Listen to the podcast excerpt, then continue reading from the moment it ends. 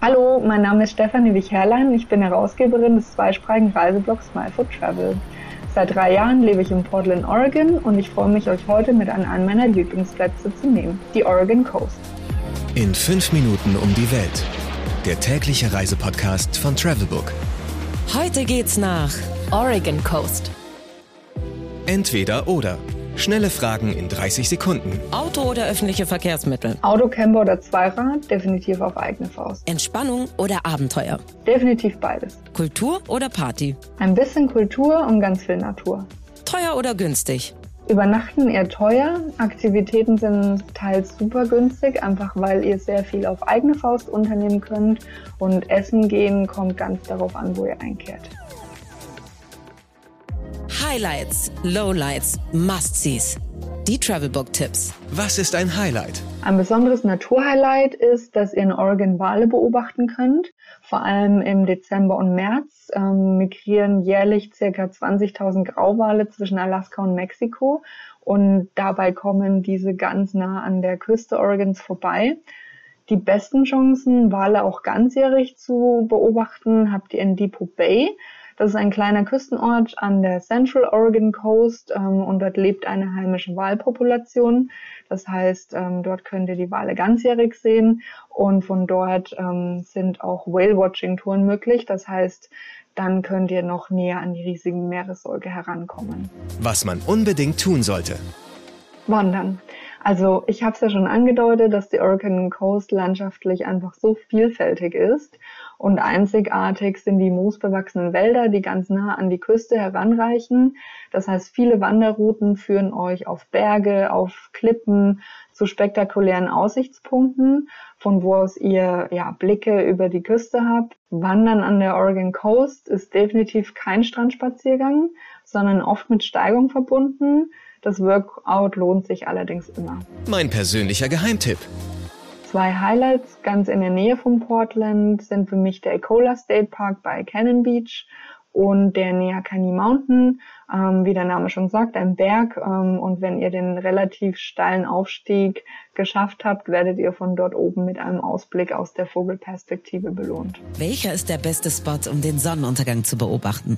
Da wir hier an der Westküste der USA sind, geht die Sonne im Meer unter, egal wo ihr seid, und das solltet ihr euch auf gar keinen Fall entgehen lassen. Einer meiner persönlichen Lieblingsspots ist das Cape Kiwanda. Das ist eine riesige Sanddüne bei Pacific City und hier habt ihr mehrere Möglichkeiten, den Sonnenuntergang zu genießen. Alle, die Convenience mögen, also gerne gemütlich sitzen mit Blick aufs Meer und dabei am liebsten noch ein Bier und Fisch und Chips in der Hand, ähm, die sollten in der Pelican Brewery einkehren.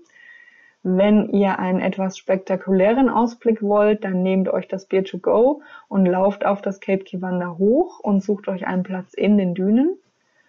Und die ganz Mutigen bringen ihre eigene Verpflegung inklusive Picknickdecke mit und fahren ganz einfach mit dem eigenen Auto direkt auf den Strand.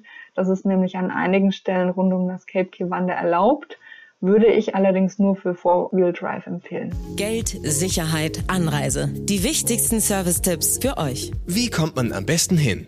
Wie anfangs schon angedeutet, erkunden solltet ihr die Oregon Coast auf eigene Faust und ein guter Ausgangspunkt dafür ist Portland, ist mit circa zwei Stunden Fahrzeit die am nächsten gelegene Großstadt, die ihr auch von Deutschland aus anfliegen könnt. Seattle ist eine gute Alternative. Von dort sind es circa vier Stunden Fahrzeit bis zum nördlichsten Zipfel der Oregon Coast.